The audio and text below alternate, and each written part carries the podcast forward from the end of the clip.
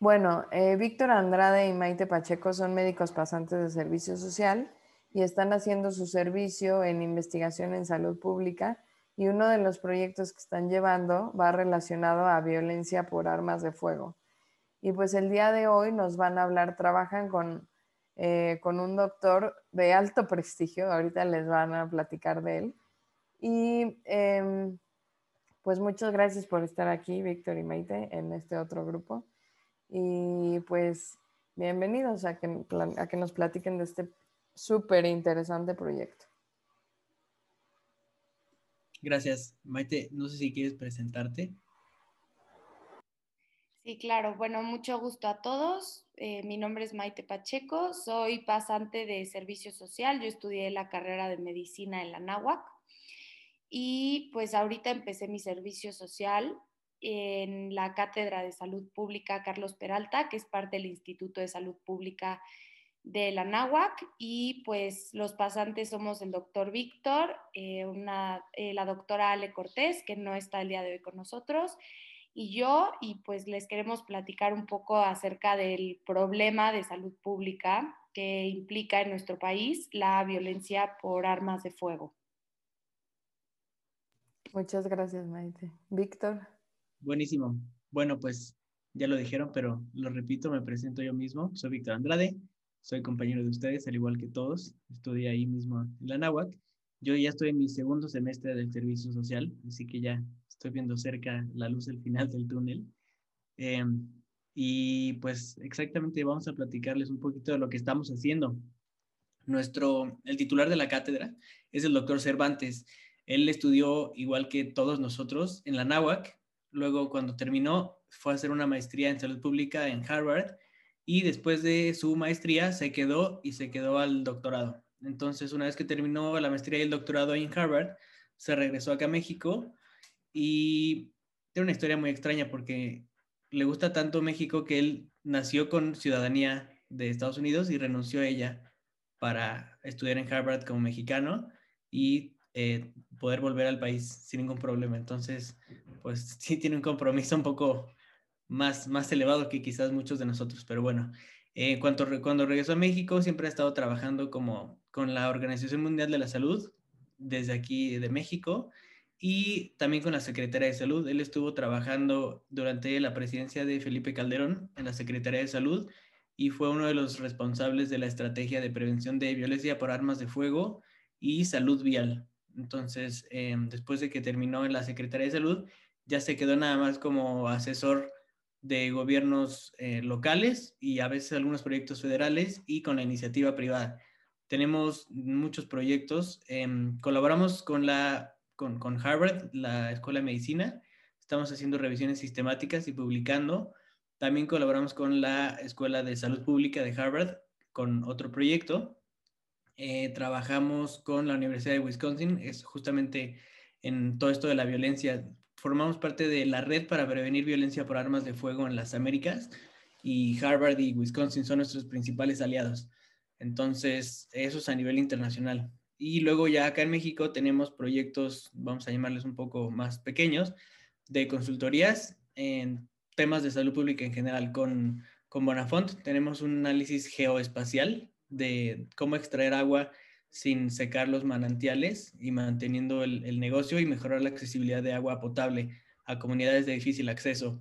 Después, con el gobierno de la Ciudad de México, tenemos el proyecto de rediseñar cruces viales y optimizar el tráfico para que sea más seguro para los, para los peatones y eh, una reorganización estratégica de paradas de transporte público, también para evitar los accidentes de que cuando se están subiendo al camión o bajándose del micro, pues los atropellan.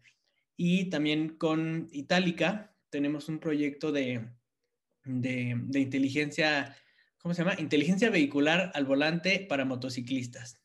Entonces, como esto es una cosa totalmente diferente a los coches, también tenemos un, proyecto específico para ellos.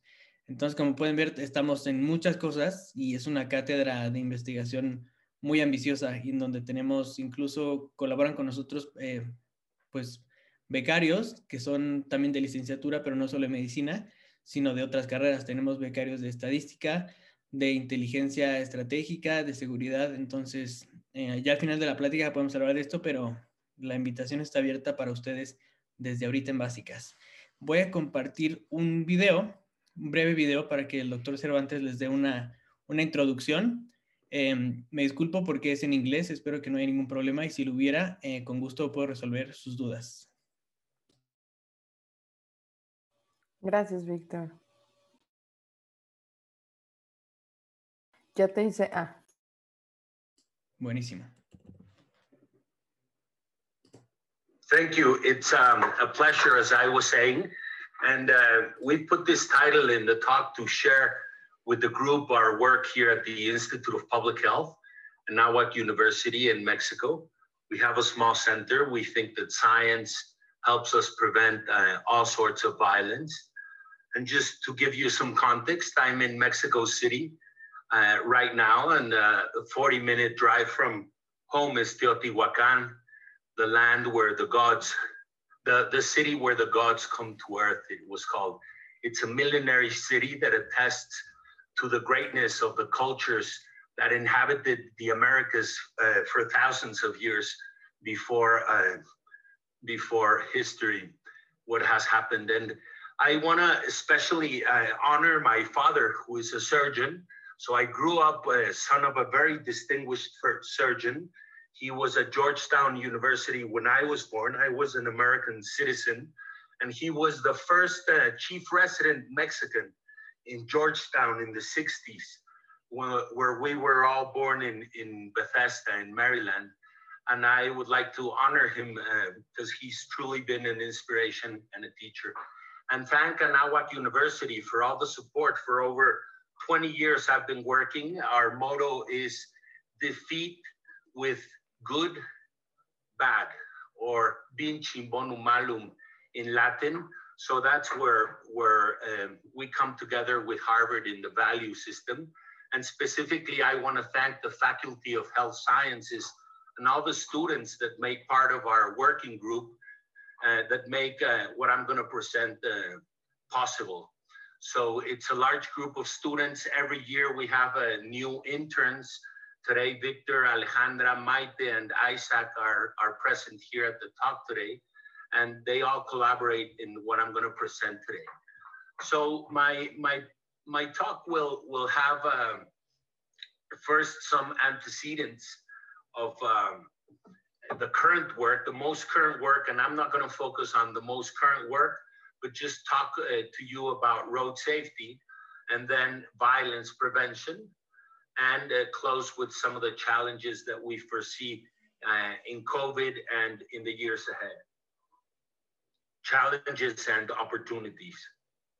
And I would like to start by quoting if you walk in the mall at Washington, D.C., outside of the Institute of Medicine, is this statue of Albert Einstein. And engraved in the entrance of the Keck building, if you've been there, it's an amazing building dedicated to science are inscribed uh, some thoughts from him. And it goes like this The right to search for truth implies also a duty. One was, must not conceal what one has found to be true. And I find that quote to be compelling and a mandate for us public health practitioners and medical doctors to the ethics that the times require. So just a few uh, thank yous. Uh, Tato Uribe, we've been working for him for many years. He was one of our students, uh, and we've been uh, analyzing the trends in cesarean sections and, and human rights related to surgical issues, such as this one. I was surprised to see the, the numbers right now that were 30% of C-sections uh, reported in Mexico, it's uh, close to 70%, 60, 65% in private sector clinics, uh, C-section rates, which is clearly a human rights violation. Most recently with Zachary, uh, great work, Zachary, and all the team that uh, got this published in Plus One. We were using some modeling of the epidemic to estimate uh, hospital service for the country. Thank you. And also, uh, And also, I want to thank uh, Fernando Carrillo and the whole team that participated in this recent uh, publication that has been and will be published, I think, this or next week in the World Journal of Surgery. As you are seeing in my screen, it deals with access to essential surgical care. We're trying to replicate this study with Tato as part of his doctoral dissertation. So having said that, and uh, well, uh, just to finally mention with another student from Harvard School of Public Health, Dr. Mauricio Hernandez, used to be Under Secretary of Health. We're also uh, been doing some work recently on corruption and the cost of corruption in the health sector and what has to do with all the inefficiencies in private and public hospitals or private public partnership hospitals and how a lot of money up to 20 percent of all the, the resources, the financial resources are misspent or wasted. So that's uh, sort of the, the background and some of the current work.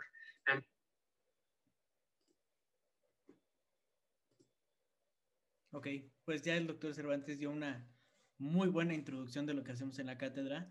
Como pueden ver, eh, quiero que durante toda la plática tengan en mente que la salud pública les abre un camino muy grande que es muy fácil perseguir. Varios de, bueno, no varios, todos los doctores eh, que comentó el doctor en los diferentes artículos que presentó en las pantallas, todos estaban igual que ustedes y que yo. Todos estuvieron en la Anáhuac y el día de hoy, pues ya lo dijo el doctor, uno está haciendo su maestría en salud. Bueno, ya la terminó. Otra de nuestras compañeras que estaba arriba de nosotros, ahorita justamente empezó su maestría en Harvard eh, Tato, que es otro doctor que estuvo igual que ustedes y que nosotros, ahorita es adscrito en el Hospital de la Mujer en Boston, que es el hospital de Harvard. Entonces, a lo que voy es que es muy importante esto que están haciendo ahora que están eh, al principio de su carrera, que le den eh, la importancia a la salud pública y se den cuenta que en realidad es una ciencia muy grande que tiene mucho que ofrecerles. Dicho esto, vamos a continuar y déjenme compartirles la presentación del tema que específicamente vamos a hablar el día de hoy, que es eh, violencia por armas de fuego en, pues, en realidad en, en, el continente americano, pero pues es un problema mundial. Bien, eh, quiero comenzar diciéndoles que es, es, es un problema gigantesco, es una epidemia real. Según datos de la OMS y de em, y de instituciones internacionales, a nivel mundial ocurren aproximadamente 250 mil muertes por armas de fuego en, en, el país. Y lo relevante es que todas ellas suceden en solo seis países y todos esos seis países están en el continente americano. Eh, claramente México es uno de esos países, desafortunadamente, en donde lideramos, eh, lideramos la violencia por armas de fuego y los homicidios y los feminicidios. Entonces es un problema muy, muy, muy grande que tenemos que, abordar todos. Eh, para que se den em, una idea, siempre las, bueno, casi a nivel mundial, Estados Unidos es el principal productor de armas.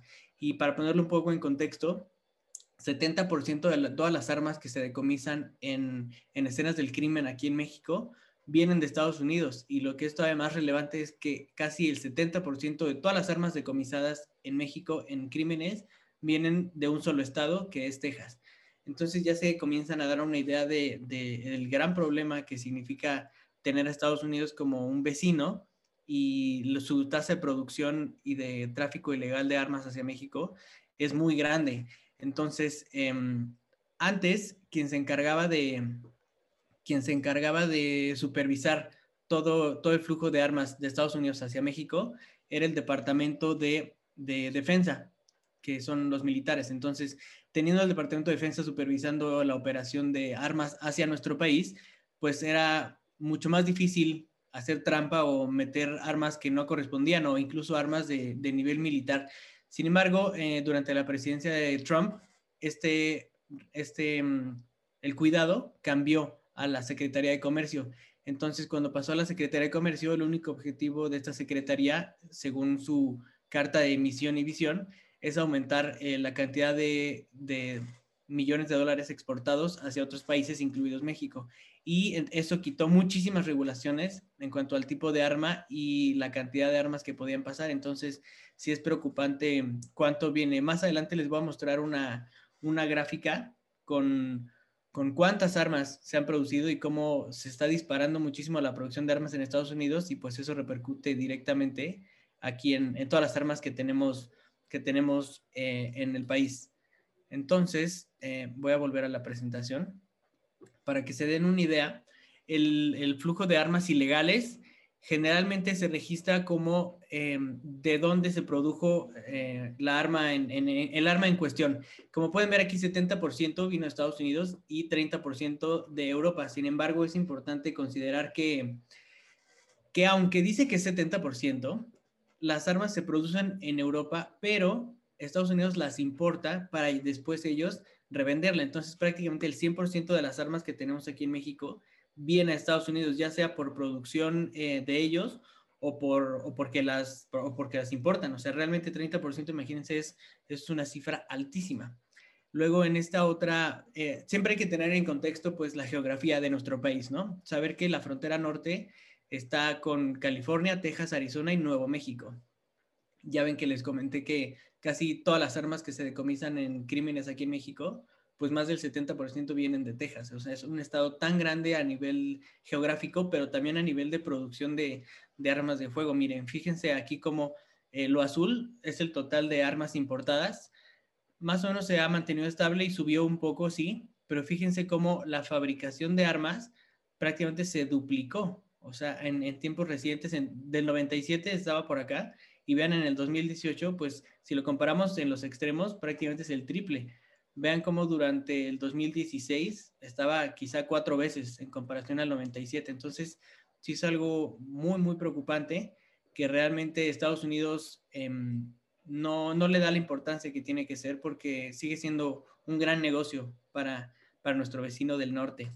Y ahora fíjense cómo em, justo toda esta producción de armas en Estados Unidos y el tráfico repercute en nuestro país Fíjense cómo del 2000 al 2019 que pues en, teniendo una vista un poco más grande, es un tiempo muy corto, en solo 19 años, vean cómo la violencia en, incluso en homicidios cometidos con armas de fuego en Tamaulipas aumentó 318%. O sea, realmente sí es algo que nos tiene que preocupar y que tiene que llamar la atención, porque imagínense cuántas muertes se están dando ahí y cuántas de ellas son prevenibles con ciertas regulaciones eh, legales y fronterizas. Sinaloa aumentó 67, casi 70% en solo 20 años y en Michoacán, pues que también era un narcoestado, bueno, es un narcoestado, casi 36%. Ustedes ya pueden ver el mapa, es, es una cantidad muy alta. Y justamente es, todas estas eh, infografías que les estoy compartiendo, las eh, trabajamos en colaboración con la Secretaría de Relaciones Exteriores en Estados Unidos, específicamente en la oficina de Wisconsin,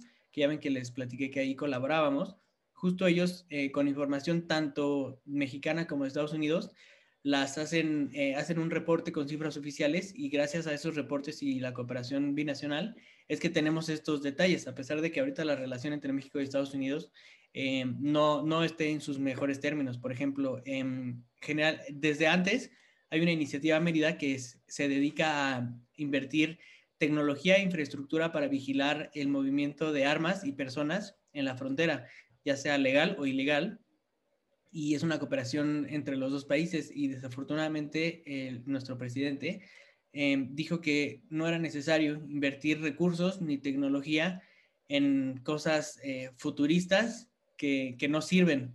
Y Estados Unidos claramente pues no le pareció y metió una queja porque aparte de que es responsabilidad de los dos países y se, ese dinero se usa por parte de los dos países para financiar el proyecto, pues eh, simplemente está por contrato. Entonces no, no puede simplemente salirse y decir que, que ya no quiere gastar dinero en la frontera cuando pues aquí estamos viendo que es un problema que impacta directamente a los mexicanos, más a los mexicanos que a los estadounidenses, porque Estados Unidos gana mucho en términos económicos y de negocio, pero el precio lo paga México con vidas mexicanas y latinoamericanas de gente que vive en nuestro país.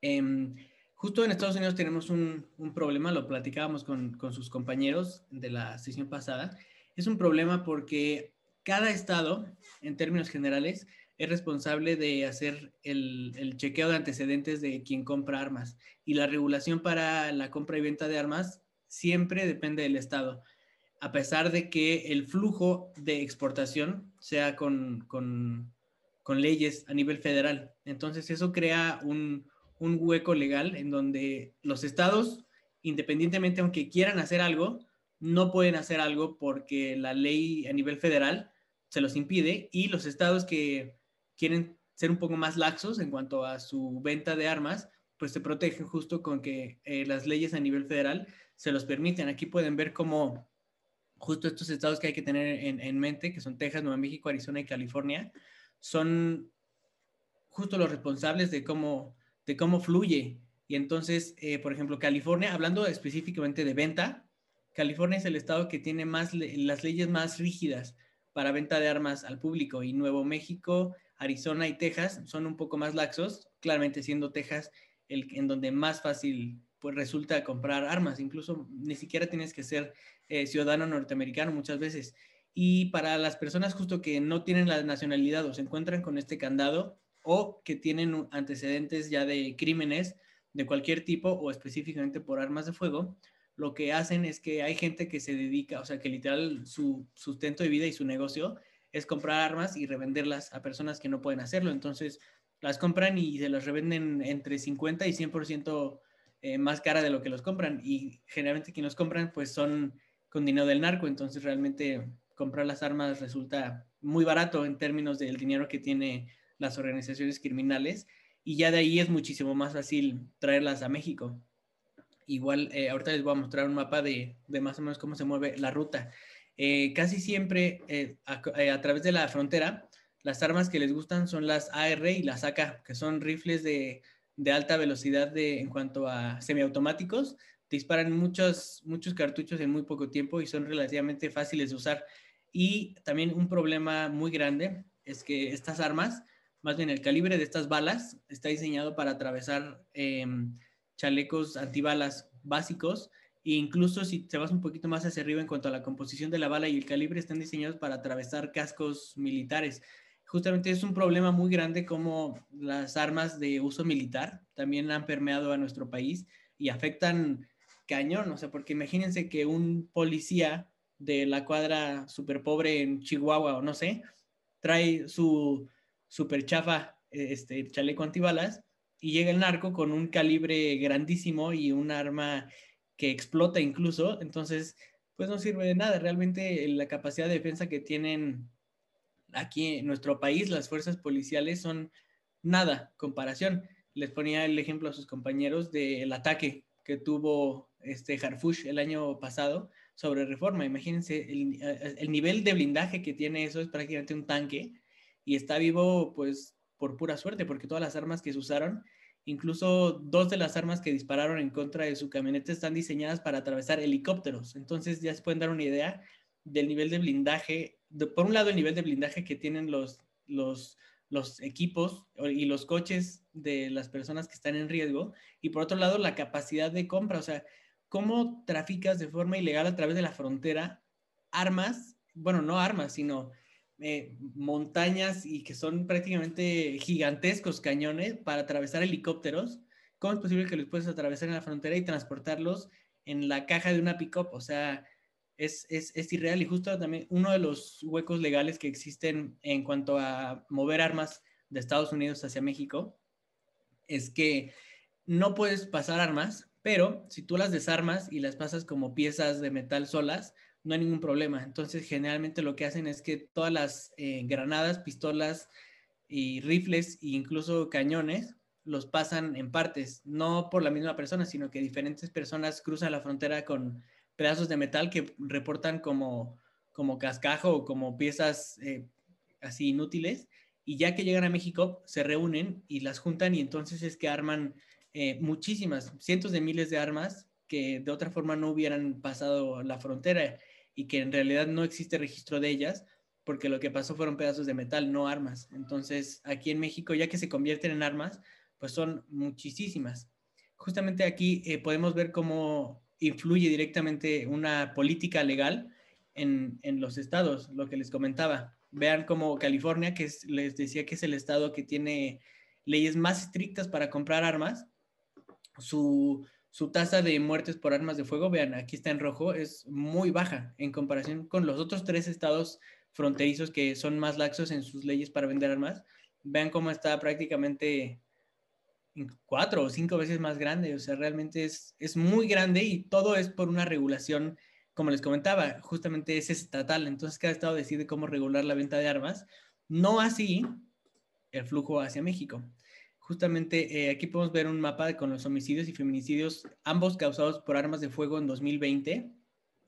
Y algo que llama la atención es que justo les estoy diciendo que Texas es de donde vienen todas las armas, pero, por ejemplo, Coahuila, Nuevo León, tienen eh, un número de víctimas muy bajo. Y lo que le comentaba a sus compañeros es que una de las cosas que hacen es que las compran en Texas, las mueven en Estados Unidos hacia California y ya en California las pasan porque el paso de California hacia México y de, y de, Estados, Unidos, y de Estados Unidos hacia México en Chihuahua son dos de los pasos donde es muchísimo más fácil y hay menos, mm, un control menos estricto en cuanto a, a mover eh, personas y situaciones ilegales. También hay muchos canales ilegales subterráneos, como los del Chapo que encontraron. Pues aquí hay muchos, justo entonces las compran en Texas, las suben hacia California, de California las bajan hacia Baja California y ya de Baja California las mueven por todo el país. Fíjense cómo eh, es algo que también estábamos analizando, que todas las ciudades fronterizas, el número de víctimas es muy grande, este punto es más o menos grande, y luego en las ciudades eh, en provincia que están más o menos a la mitad vuelve a disminuir y se vuelve a concentrar el número de víctimas en la región centro del país. Esto es porque por aquí las importan y después las trasladan a las zonas económicamente más activas y de más crimen, porque entonces como hay más dinero y los carteles se concentran, los carteles con mayor poder adquisitivo se concentran en el centro del país, pues todas las armas vienen aquí y entonces si las armas están aquí, pues es natural que estemos observando cómo las muertes y el número de víctimas crece muchísimo justo acá al centro del país y realmente es una tendencia muy, muy, muy grande. También es importante que tengan en contexto que desde que existe el registro de, muertes por homicidios y recientemente por feminicidios hace un par de, años, em, en 2007 fue el año más pacífico en la historia del país desde que se tiene registro y algo que vemos preocupante es que en el 2020 pinta para ser el año más violento en la historia del país desde que se tiene registro. Para que tengan un, comparativo y se den cuenta del problema de la dimensión y en qué poco tiempo avanzó. En la cifra que teníamos en el 2007 aumentó casi seis veces, 5.5 veces en el 2020. Entonces, imagínense en un periodo tan corto, cuánto, o sea, el, el múltiplo de veces que aumentó los homicidios por armas de fuego en nuestro país. Y realmente es cuando tenemos que darnos cuenta que es un problema de salud pública, es una epidemia realmente en donde pues tenemos que más o menos un poco pensar en, en, vector, huésped y agente, pues arma, bala y persona muerta, ¿no? Realmente, y el ambiente que lo, que lo permite o la zona endémica, pues sería nuestro país, generalmente la región fronteriza, porque de ahí es de donde viene pues el, el vector y nos afecta en todo el país, especialmente a nivel centro. Víctor, nada más rápido. Niños, ¿cómo se llama el mapa anterior? ¿Le puedes regresar? Claro. ¿Cómo se llama eso? De Voronoi. Bien, ok, seguimos. Qué aplicados, eh, qué aplicados eh, Todos se lo saben. Un segundo. Eso me da gusto. Y entonces ahora avanzamos con este mapa que es que complementa al pasado. Fíjense, aquí pongan mucha atención. Véanlo bien. Esto es del 2019 Vean los estados que les comenté que era un poco más eh, violentos, que son Chihuahua y Baja California, que por aquí pasan armas principalmente. Entonces, fíjense cómo estos dos están más rojos y luego vemos un poco de amarillo-naranja y otra vez al centro del país volvemos a ver el color, ¿ok? Tomen en cuenta, véanlo bien, esto es 2019. Lo voy a cambiar a 2020 y vean cómo todo se está concentrando como que al mismo tiempo que mm, hay mayor vigilancia, supuestamente. Eh, se están concentrando ya en, zonas o en estados en donde ya encontraron que es muy fácil ocultar armas o crear eh, campos en donde se pueden ocultar y producir drogas, armas y traficar muchísimas cosas. Otra cosa muy interesante es que el doctor Cervantes desde hace muchísimo tiempo ha, tenido pues, participaciones y quiere ayudar al, al gobierno dándoles bases científicas para combatir es, la violencia por armas de fuego, porque pues no es algo nuevo, ya se tiene, se, ve venir desde hace muchísimos años. Y desde ese momento, hace más o menos 15, 20 años, se hizo un análisis con, científicos de Europa, de Estados Unidos, de Latinoamérica y delegados de la, de la Organización Mundial de la Salud para México, en donde tropicalizaron todos los estudios que existen a nivel mundial y hicieron una propuesta de acción para México y lo estaban comparando, por ejemplo, con la... En ese momento existía la Guardia Nacional en Estados Unidos y justo eso fue uno de los puntos en donde explícitamente dijeron, crear una Guardia Nacional en México no sería benéfico para la situación de seguridad de nuestro país. Y desafortunadamente, pues nadie ha volteado a ver a la ciencia durante 20 años y hoy vemos cómo pues las muertes aumentan. Tenemos una Guardia Nacional que no funciona para nada. A pesar de la Guardia Nacional, el incremento en muertes y número de violencia se dispara y cada año, cada año aumenta. Imagínense, ahorita eh, más adelante les voy a poner un, pronóstico. Tenemos que 2020 ha sido el año más violento del que tenemos eh, en la historia de México desde que existe registro y van a ver cómo probablemente se duplique el número de homicidios y de muertes por violencia de armas de fuego si la situación continúa, continúa como vamos. Eh, les comentaba que la Universidad de Anáhuac, el Instituto de Salud Pública, es parte de la red para prevenir la violencia armada de fuego en las Américas. Entonces, esta colaboración que tenemos es muy importante porque otra vez se está reactivando esta iniciativa de ciencia previene violencia, en donde con diferentes expertos a nivel e internacional se toman iniciativas científicas que han probado eh, ser efectivas en la disminución de la violencia. Eh, un ejemplo es que directamente nos asesoró el, el que era el gobernador, bueno, no sé cómo le llaman ahí, el alcalde, bueno, no importa, el líder de Cali, Colombia, el doctor eh, Rodrigo. El, la parte es médico, justamente gracias a que él es médico y estaba liderando Cali, tomó una perspectiva de salud pública e implementó muchas eh, estrategias científicas que resultaron en una disminución más o menos del 50% de muertes y homicidios en, en, Cali y entonces justamente se está trayendo a México. Y otra iniciativa es que en Chicago, que es también un estado muy, muy violento por armas y de mucho, mucha violencia por eh, pandillas, gangs, en Estados Unidos. Entonces, ahí se hizo un programa súper exitoso en Chicago y en Oakland, donde el problema de las armas y las drogas es muy grande y justo se trajo aquí a la Ciudad de México el año pasado, a una región que, bueno, una colonia que se llama Plateros, aquí en la Ciudad de México, que es muy violenta. Entonces, eh, lleva un año el programa y parece que está dando excelentes resultados y justo la intención es eh, estar dándose cuenta de todo lo que funciona a nivel mundial y traerlo a México, obviamente tropicalizarlo y ajustarlo a nuestras necesidades y a la realidad del país para funcionar, pero es, es pues es tranquilizante ver que al menos algunos estados, usando su, su independencia, están tomando decisiones para, para actuar en contra de, de, las muertes que se pueden prevenir y afortunadamente están viendo resultados. Esperemos que em, ahora en las elecciones y el cambio de, de gobierno de varios estados, pues tengan una visión mucho más amplia para aceptar recomendaciones que pueden funcionar para, pues para sus ciudadanos en cada estado, ¿no? Aquí podemos ver eh, lo que les comentaba antes, eh, cómo Estados Unidos las fabrica y luego las exporta y justo aquí en México las se usan para matar y repercute directamente en el número de homicidios, pero también está algo, eh, lo que les comentaba, que tienen un exceso de armas. Fíjense, vamos a verlos juntos. En el 90 tenían casi 4 millones de armas eh, hechas en Estados Unidos. Y de esos 4 millones, solamente exportan legalmente 360 mil armas. Y aquí tenemos más o menos 14.500 homicidios en México en el 90. Ahora, tomen eso como referencia y vámonos al 2013, que realmente también es muy poco tiempo. Estamos hablando de que son 23 años vean cómo de 4 millones nos subimos casi a 11 millones de producción. O sea, es una, la, tasa de producción, vean cómo ha aumentado 3, 3, 4, 5, 6, 8. Pareciera que conforme cada año el múltiplo se vuelve exponencial. Entonces estamos viendo 3, 4, 5, 6, 8, 10. Entonces estamos esperando que tal vez crezca hacia 12 o hacia 15 millones de armas eh, manufacturadas. Sin embargo, tomen en cuenta eso y ahora vean cuántas exportan legalmente realmente la fluctuación no ha sido mucha, o sea, aquí bajó casi 100 mil, pero otra vez estamos prácticamente iguales que en el 90. Esto nos habla, vean todo el excedente de armas que existe en el país y todo ese excedente de armas, pues es negocio que la industria de las armas está perdiendo. Todo ese ingreso de utilidades, créanme que no lo están perdiendo y si aumentan la producción, eh, no es en vano, es porque existe la demanda.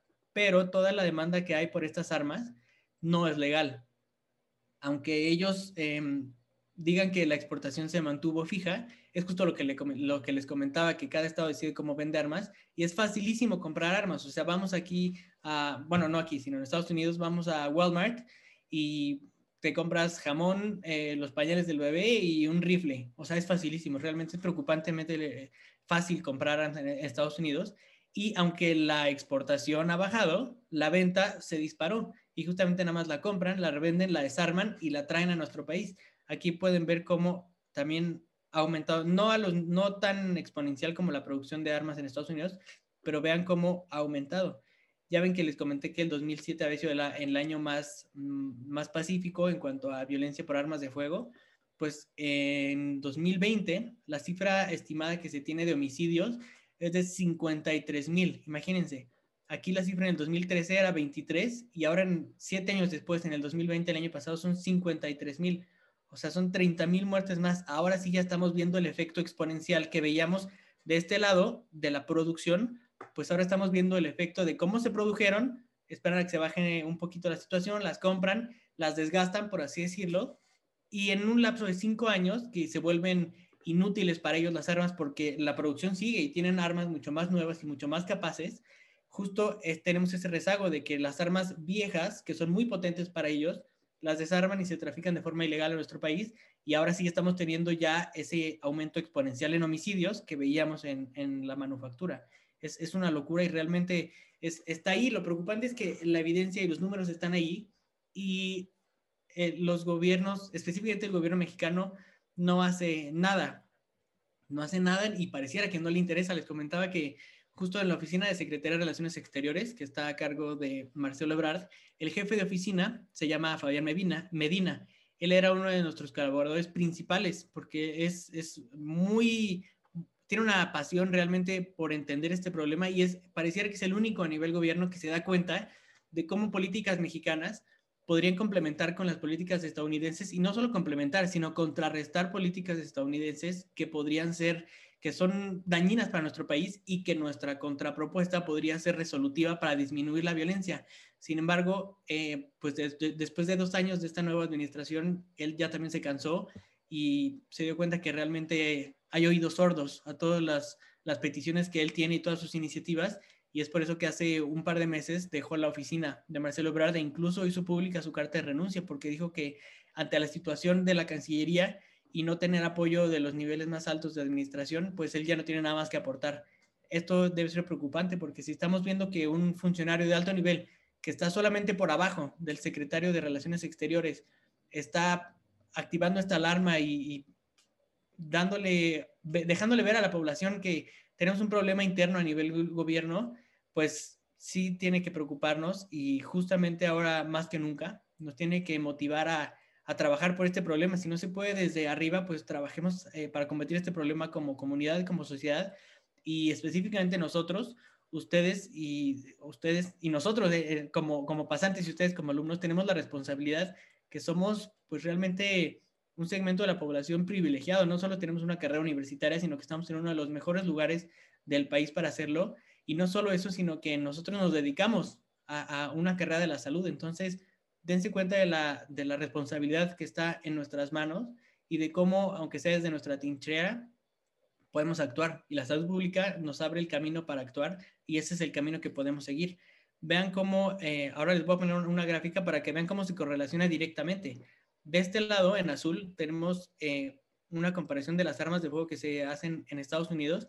Vean cómo se mantiene con altibajos, claro, pero en un rango, o sea, era más o menos estable. Y ven cómo a partir del 2007 que les comentaba que era nuestro año más pacífico, se dispara la producción. O sea, realmente la capacidad de producción aumentó y en Estados Unidos los permisos que tienen para operar estas empresas también se facilitó muchísimo. Por eso el, el, el mercado de las armas en Estados Unidos es muy importante y la Asociación de, de, Rifles de Armas de Estados Unidos pues está feliz. Realmente tienen, incluso em, no lo declaran ante, esta, ante su país porque es más o menos ilegal, pero más o menos se pronostica que por año dedican 10 millones a Latinoamérica y 20 millones de dólares solo a México para perpetuar que el flujo de armas producido en Estados Unidos eh, siga, siga hacia los países de Latinoamérica. Obviamente esto es eh, con muchas investigaciones, desafortunadamente las cifras de exportación de nivel militar y de cifras reales están ocultas y están selladas como top secret en Estados Unidos, pero gracias a investigaciones pues se ha podido ver esto y justamente se correlaciona perfecto. Vean cómo el boom de producción está en 2007 y acá vemos lo que ya les comenté. Vean cómo 2007 los homicidios en México anuales es el punto más bajo desde que se tiene registro y vean cómo el 2007 disparó, como que tuvimos un break más o menos hacia 2015, 2014, pero a partir de ahí, ¡pum!, disparamos. Vean, vean en dónde estamos. Realmente es, es, es una locura pensar cómo en tan poco tiempo estamos aquí cuando empezamos desde acá y logramos tener un punto muchísimo más bajo en 2007. Y lo que les comentaba, vean cómo se pronostica. Acá tenemos eh, esta serie de pronósticos comienza en 2006 y fíjense cómo aumenta gradualmente la cifra más reciente que tenemos eh, oficial, ya concluyente, porque las del 2020 son cifras preliminares, así le llaman, todavía no es cifra oficial. Entonces vean cómo aquí se corta la cifra oficial en 2019 y vean cómo ya es una línea prácticamente recta, o sea, la línea de tendencia hacia el 2022 crece y ya no se, ya no se hace variaciones. Fíjense cómo del 15 al 19 como que subió y luego se horizontalizó un poco, pero a partir de aquí ya es exponencial y justamente es donde estamos viendo eh, el, efecto de todo, de toda la producción de armas, como viene a nuestro país a un ritmo imparable. Y justamente como están quitando, o sea, a pesar de que se está militarizando nuestro país, los militares no están cumpliendo su función de, de defenderlo, sino que los tienen haciendo otras cosas, repartiendo despensas, pintando calles, vacunando gente, realmente funciones que no son del ejército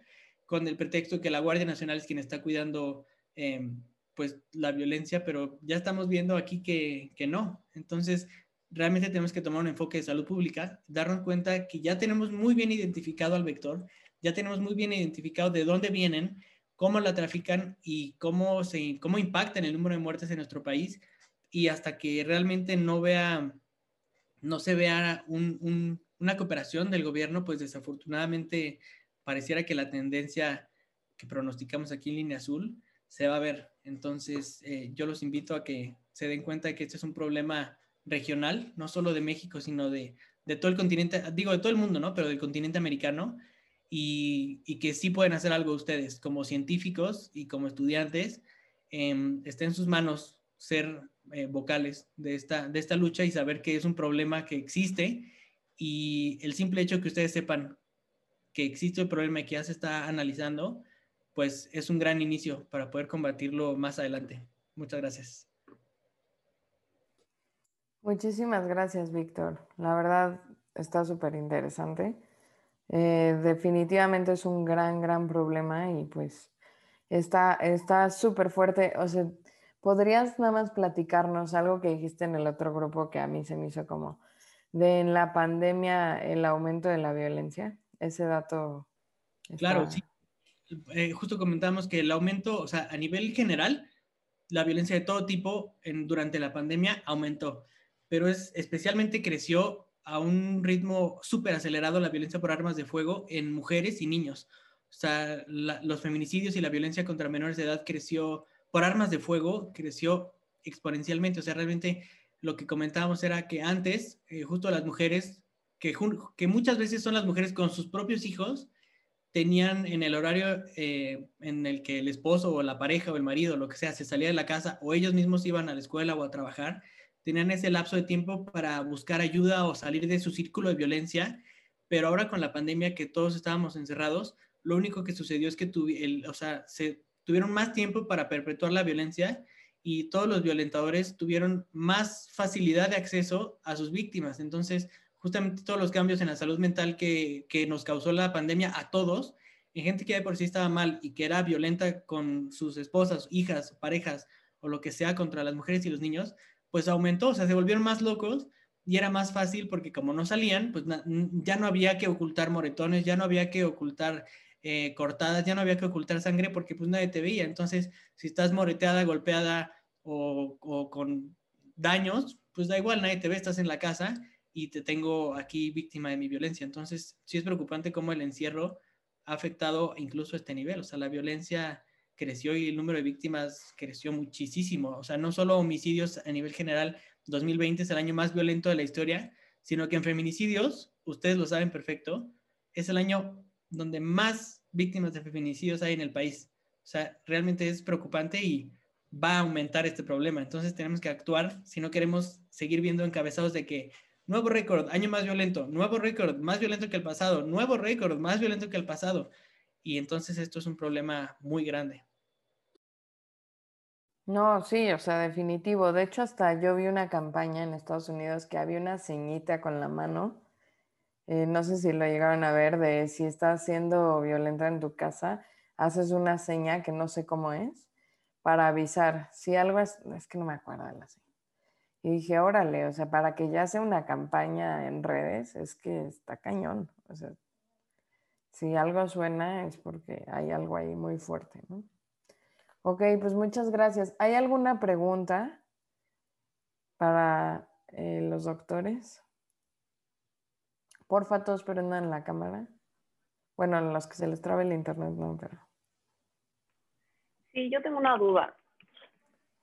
Este, bueno, primero que nada, buenos días, Víctor. Bueno, sí. Este, y mi pregunta es que nos comentaste que el 2007 fue el año más pacífico.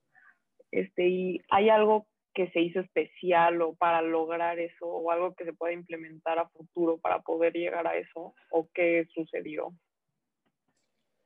Sí, Camila, justo mm, si te acuerdas, el 2006 fue cuando se le declaró de frente la guerra al narcotráfico y en ese momento eh, muchas de las estrategias que se hicieron a nivel local, por ejemplo, fue la recompra de armas y la entrega voluntaria en donde si tú, tú, tenías armas en tu casa, la llevabas a, la jurisdicción o a donde sea y te daban ya sea dinero o vales de despensa. Entonces eso fomentó que muchas de las armas que había en, las casas y que muchas veces tienen en las comunidades rurales que pues saben que hay un arma, entonces entran, se la roban y ya matan. Eso aumentó mucho. Y justamente eh, otra estrategia que funcionó específicamente en ese año es que muy al inicio se hizo uso del ejército eh, muy estructurado. Primero se le dio independencia y aunque el objetivo era guerra contra el narcotráfico, la intención del movimiento era siempre para preservar la seguridad. Entonces, es un ejemplo que durante al menos ese año el ejército se usó como debía ser si se le daba independencia y no siguiendo fines políticos. Más o menos eso es lo que sucedió. Bueno, y de repetir eso, yo estaba, bueno, cuando yo estuve en el internado, en el central militar, se, se odiaba a Felipe Calderón porque estaban muriendo muchos soldados. Entonces, en esta guerra contra el narco. Entonces, aunque sí es una estrategia, sí fue una estrategia que disminuyó la violencia, a nivel ejército era nos están matando. ¿no? Entonces, pero esto de, de catafixio tu arma por una despensa está muy bonito. A mí me gustó. No sabía. Qué padre. es súper extraño, porque mucha gente pues, rural tenía armas viejas y se las cambiaban. Estaba, estaba interesante. Está, está bien, está bien hecho. Bernardo. Yo tengo una duda de cuál es el pronóstico en general de violencia para este año, para 2021. O sea, si se ve muy fuerte, o sea, si se ve a la alza o cómo se ve. Sí, mira, la cifra preliminar que se tiene para muertes en México del 2020 te decía que es de 53 mil. Más o menos, si seguimos a este ritmo, y parece que así va a seguir, estamos esperando que para el 2021 nuevamente rompamos el récord como el año más violento y tengamos casi entre 65 mil y 70 mil muertes. O sea, date cuenta que van a ser 10 mil muertes más al año justo por diferentes situaciones. Una de ellas, eh, lo que comentábamos, el encierro de la pandemia y la, el acceso que tienen los violentadores a sus víctimas. Sí, muchas gracias. Hay que, hay que meditar, hay que meditar. Stephanie. Yo tengo una duda, bueno, una pregunta acerca de, o sea, el problema con las armas ahorita también es que no hay como regulaciones y todo eso, ¿verdad? Pero los médicos, ¿cómo podemos, o sea, de alguna manera combatir esto? Gracias, Stephanie. Mira, justamente es, es muy buena tu pregunta porque dices, ok, el problema está ahí, pero pues yo como doctor, pues, ¿qué voy a hacer? O sea, ¿qué voy a hacer yo en la política y cómo me voy a meter yo en la tasa de producción y de importación del país? Pues es más o menos justo algo que podemos tomar, es lo que les comentaba al principio. Tenemos que tomar el camino a la salud pública y hablar del problema y reconocerlo como una epidemia es el primer paso. Entonces, eh, puedes tomar campañas científicas en salud pública y, no sé, quizá publicar eh, al respecto. Les, les hago una invitación a todos, eh, aunque están muy al principio de su carrera, es un buen momento para participar ya sea con nosotros o con otros centros de investigación.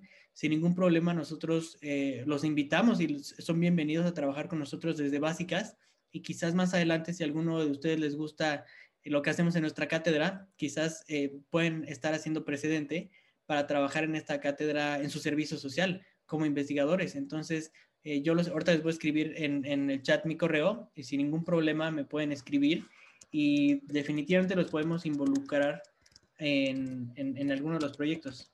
Eh, ok, ya lo escribí. Ah, no, está mal.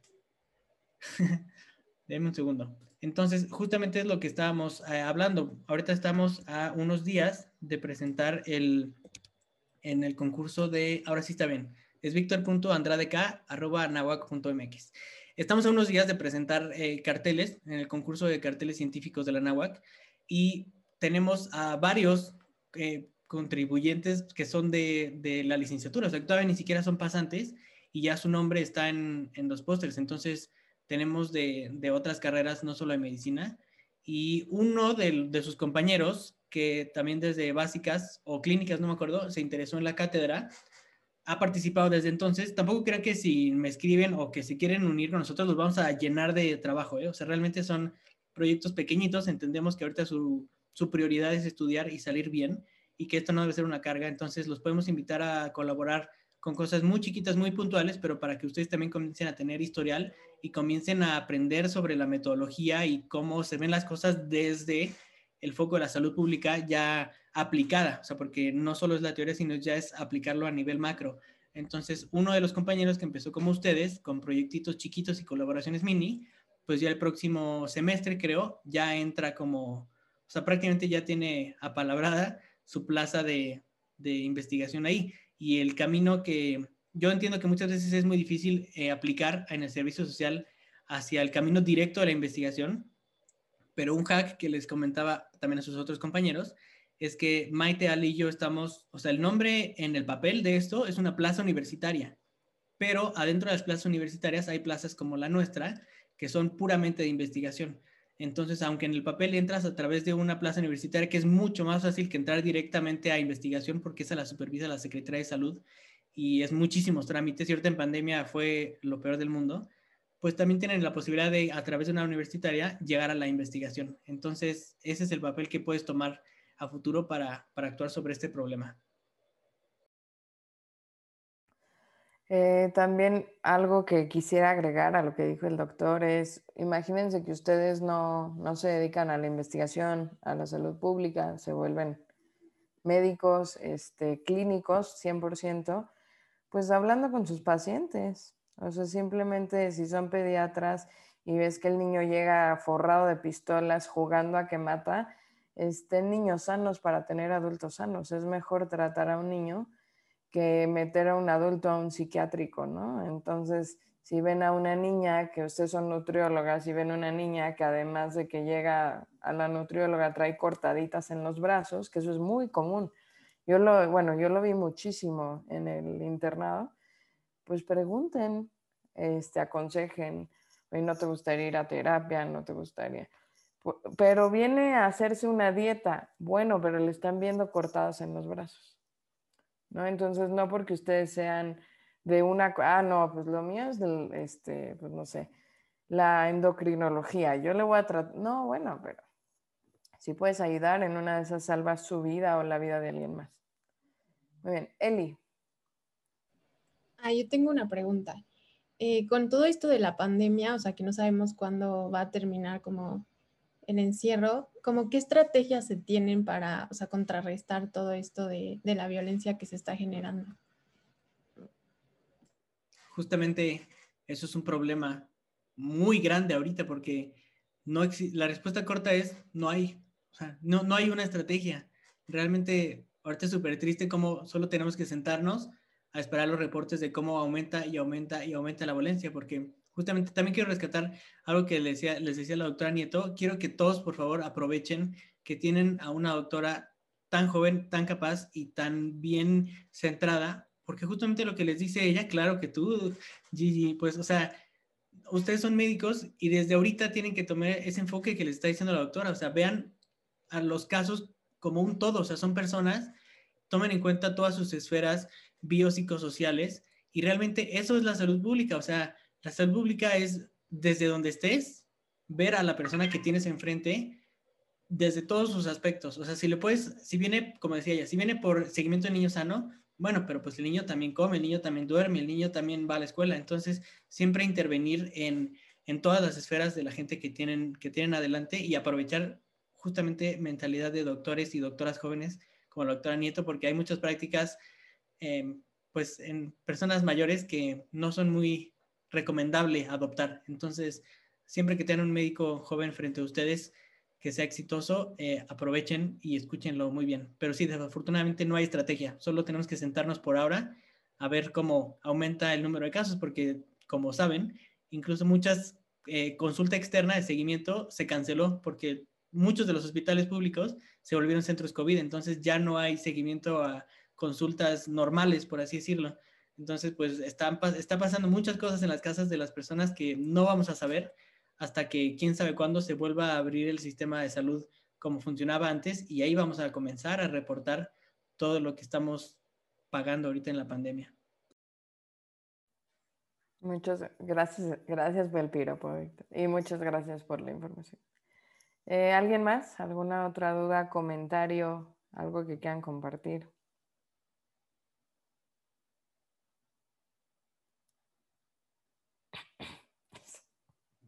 Fernanda.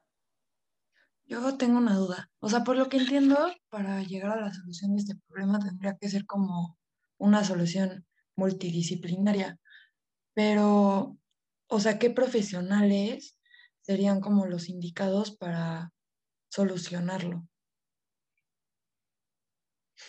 Pues justamente una de las ventajas de la salud pública es que es una ciencia multidisciplinaria. O sea, aunque sí tenemos muchos médicos, la verdad es que en los equipos de trabajo que tenemos, casi siempre los médicos somos los, los que menor proporción estamos. Por ejemplo, estamos médicos, estamos, eh, se llama análisis geoespacial, que es un nombre muy fresa para ver mapas como el mapa que les enseñé de las bolitas y el mapa de calor. O sea, realmente, aunque nosotros como médicos tenemos todo ese background teórico, pues ellos son quienes saben cómo, cómo expresarlo. Y justamente nosotros tenemos siempre esa duda de que yo como médico, ¿cómo lo hago? Bueno, pues también apoyarse de otras ciencias. También tenemos actuarios. Por ejemplo, esa, la, el pronóstico que les mostré la gráfica, la hizo uno de sus compañeros que es actuario, que también va apenas en la licenciatura. Entonces, nosotros como médicos no sabemos muchas cosas. Y justamente la idea es apoyarse de los que sí saben y cada quien, nosotros les damos el input con lo que tenemos y las cifras. Y ya ellos, desde su ciencia, saben cómo expresarla y aplicarla para mostrarla y que sí realmente sea útil. Esa es la respuesta, usar todas las carreras. Gracias. Sí, definitivo. Se tiene que ver desde un punto de vista de salud, desde un punto, o sea, de salud, psicólogos, psiquiatras, criminólogos, sociólogos, o sea, ¿por qué este, hay tanta violencia en una cultura? Eh, o sea, esa es una buena pregunta. O sea, el por qué. Hay violencia, ¿por qué? ¿No? Entonces eso pues, lo estudian demógrafos, eh, sociólogos, el por qué. Ok, eh, ¿alguien más? Sí. Perdón, me entró una llamada. Este, ah, Stephanie. Ay, perdón. Este, ¿hay alguna rama de la medicina que se enfoque más por este camino? O sea, específicamente este de la violencia y así? Eh, bueno, el camino es el de la salud pública o el de la epidemiología. Todo depende como qué te gusta más. Si quieres participar un poquito en hablando de medicina preventiva directamente, pues siento que el camino es más salud pública como tal, como ciencia. Y si quieres, si te interesa como análisis de tener todo, todos los datos y todo el input para dárselo a, los de salud pública que se encargan de desarrollar las iniciativas, entonces sería más hacia epidemiología. O sea, porque todos los de salud pública trabajan con los datos que les dan los epidemiólogos. Entonces depende de en qué, en qué punto del proceso te, te interese participar, pero sí, definitivamente por la salud pública. Gracias. Sí, yo creo que también, o sea, si te interesa el lado de, de psicología, o sea, es psiquiatría. Como ese lado, yo he visto que se, luego se enfocan a adicciones, violencia, o sea, psiquiatra enfocado en violencia. Uy, ¿te gustaría eso? Qué cool, pero... Ok, eh, ¿alguna otra pregunta o comentario? Bueno, yo nada más les quiero compartir algo que le compartí al otro grupo, rapidísimo, que es este, un, un dato, ¿no? Eh, cuando yo hice la maestría de salud pública, se habló de violencia, como se tiene que hablar, o sea, como se habla de obesidad y diabetes, también se habla de violencia, ¿no? De malaria y enfermedades tropicales, pues violencia es un problema mundial. Y este, nos platicaron de un, de un tema que sucedió en 1996 en Australia. Hubo un, eh, una balacera en un mall en Australia y se murieron como 35 personas. Y el, primer ministro eh, de Australia dijo, se acabó. Entonces, la manera en que lo hizo fue juntó todas las armas del país, bueno, este, y las derritió. Entonces, si ustedes buscan Australia y buscan melting guns o algo así, van a encontrar todos los datos, ¿no? Si, si, lo, si quieren saber más. Y entonces dijeron, ya basta de asesinatos y de suicidios. Claro que si la gente se quiere suicidar o matar, va a buscar cómo, pero disminuyó brutalmente eh, los asesinatos y suicidios. Esta es una foto de cómo juntaron todas las armas y también hay fotos, este es el primer ministro de esa época em, y su esposa. Y hay fotos también de los hornos. Este es un pedacito de, bueno, eran como cajotas y hay fotos de los hornos donde derritieron todas, todas las pistolas eh, y armas, o sea, todas las armas. Y entonces esto es siempre como un debate en salud pública de, ok, a Australia le funcionó, le funcionó, claro que le funcionó.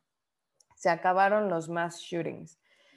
Fue en, el, en los noventas, entonces en el 2021 pues ya volvió a subir la violencia porque la gente consiguió, consiga en esos años armas.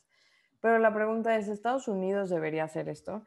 Algo que Víctor mencionó en la clase pasada y, en esta mencionó, pues vas al Walmart por jamón, pañales, me dio risa. Jamón, pañales y tu pistola, ¿no? O tu rifle. Y es la verdad. Aquí en México no tenemos ese fácil acceso, qué bueno. Em, pero se dice, ok, Estados Unidos debería de agarrar todas las armas de los civiles y meterla y derretirlas. Entonces, este, todos los Estados Unidos decían, no, o sea, ¿cómo? Si hay un apocalipsis, yo quiero defender mi propiedad. Son de pisas mi propiedad y te disparo. O sea, es súper violento. Entonces, pues es una estrategia que funcionó, es una estrategia también muy criticada, pero es para que se lo lleven de, de tema de sobremesa en la comida porque es muy interesante. A mí me parece muy interesante. ¿Se debería de hacer eso en México? ¿Derretir todas las armas de todos los civiles? piénsenlo, ¿no? Está interesante. ¿Funcionaría aquí? En Australia funcionó. ¿Aquí funcionaría? Bernardo. Ah, acerca de eso de cómo que se debería hacer aquí en México de derretir las armas de los civiles, pues que realmente en México o sea, por decir un número, de cuenta que el 50% de las armas que tienen los civiles son ilegales y las otras es porque son heredadas de padres de ejército o marina. O sea, sí, o de policías. Sí, o, gente que sí tiene acceso y tienen que sacar la licencia, pero la mayoría de armas son ilícitas, no tienen este, el permiso para poseer un arma. Y algo que, Víctor, creo que no mencionaste en este grupo, no sé, pero no lo escuché, la cantidad de accidentes, como dice Bernardo, de está el arma de tu papá en el closet y los niños se disparan porque piensan que es un juguete. ¿No? Entonces eso pues también, ¿cómo, cómo dijiste? Son accidentes, ¿cómo? Son, eh, los reportan como accidentes autoinfligidos o violencia autoinfligida, pero sí, son niños que no saben qué hay ahí o qué es y lo empiezan a así a jugar y, y "Ay, mira qué es esto y se disparan en la cara. O gente que dice, ah, mira, estoy limpiando y limpiando, resulta que el tío tenía oculta un arma abajo de la sábana o lo que sea y la, se apoyan mal y en el cajón y se mueren. Entonces, sí está también muy intenso eso. Sí, pero gracias, Bernardo. Es verdad, o sea, son, pero son muchísimas las armas, pero esto de te cambio tu arma por una despensa, pues funciona en nuestro país en algún momento. Sí, pero sí, Em. sería difícil que funcionara el, el derretir las armas de los civiles porque pues la, como la mayoría son ilícitas, Sí, o sea, es cómo las obtienes, ¿no? ajá, no las entregarían, exacto. Entonces, yo, yo sí digo, o sea, bueno, pienso que no, no funcionaría en México esa estrategia. Ok, No, pues claro, puede ser. Al final funcionó allá, pero es verdad, o sea, de puras escopetas ahí. Ok, pues algún otro comentario, duda o algo que quieran decir para los doctores Maite y Víctor. Ok, pues muchísimas gracias Maite y Víctor por haber estado aquí, gracias por compartirnos pues, sus conocimientos y también eh, Víctor por compartirnos la experiencia. En el otro grupo Maite platicó un poquito del servicio social y de sus planes de que quizá haga un posgrado, ¿no? En salud pública.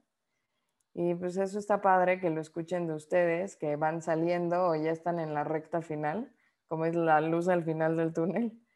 Y pues qué bueno, porque ellos van empezando, este grupo va empezando. ¿no? Entonces, pues muchas gracias por, por esta plática que espero que les sirva mucho a todos los que los escucharon. A mí seguro me sirvió mucho, aprendí muchas cosas.